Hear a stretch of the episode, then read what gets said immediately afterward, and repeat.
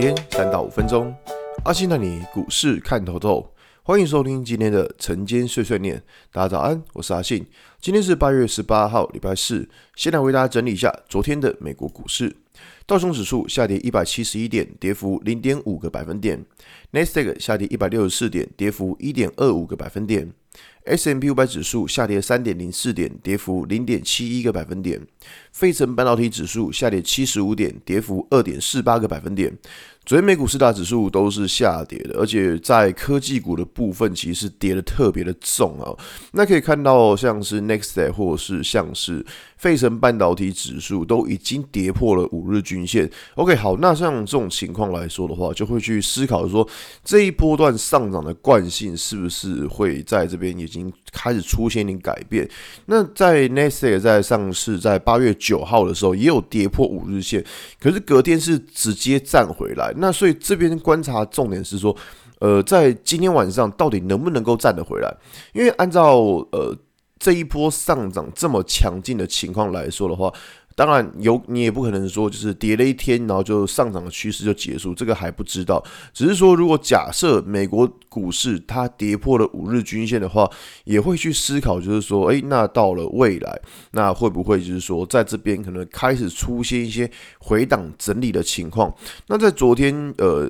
美国会跌这么重，原因在于说，是因为零售数据的内容是比预期的还要好，所以这个东西会引发市场对于接下来升息的疑虑。那另外在于是联准会的会议记录，这个东西我们在礼拜一的时候就跟大家提到过，我说你最重要的就在于说，会议记录公布之后，联准会的官员对于未来的想法。那他们在会议记录上是有提到说，明年是有可能会降息的，但是 but。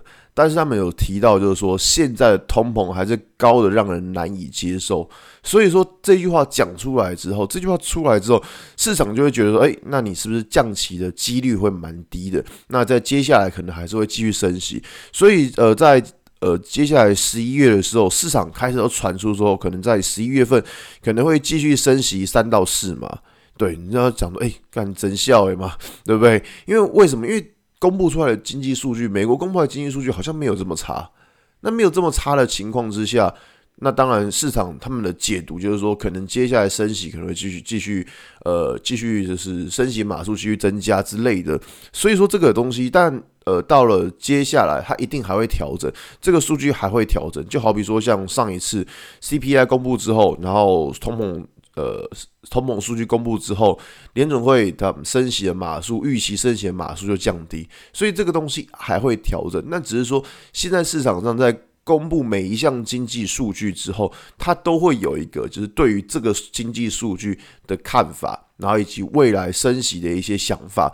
所以说，呃，在这边的话，反正指数涨多了嘛，什么鬼故事都会出现。我觉得这是蛮正常的。那只我觉得不用太在意这些，只是要记得就是说，如果假设呃市场上对于明年降息的几率是降低的，那认为说接下来升息的几率是增高的，那对于现在这一波股市的上涨，这一波的反弹就不是什么太好的现象，所以在这边的话，会稍微的就是呃多观望一下，然后看一下状况，因为毕竟我们以我们现有得知的数据来说，其实并没有说好像对于股市非常的乐观，对，都是得到的数据，不管是从产业或从总经来说的话，就是在昨天的总金就是蛮蛮蛮糟糕的，所以说在这边的想法就是说在。个股的操作，然后你的资金部位还是记得稍微控制一下，我觉得会比较保险一点，好吧？今天节目就到这边。如果你喜欢今天内容，记得按下追踪关注我。如果想知道更多更详尽的分析，在我的专案《给通勤族的标股报告书》里面有更多股种茶分享给大家哦。阿信晨间碎碎念，我们明天见，拜拜。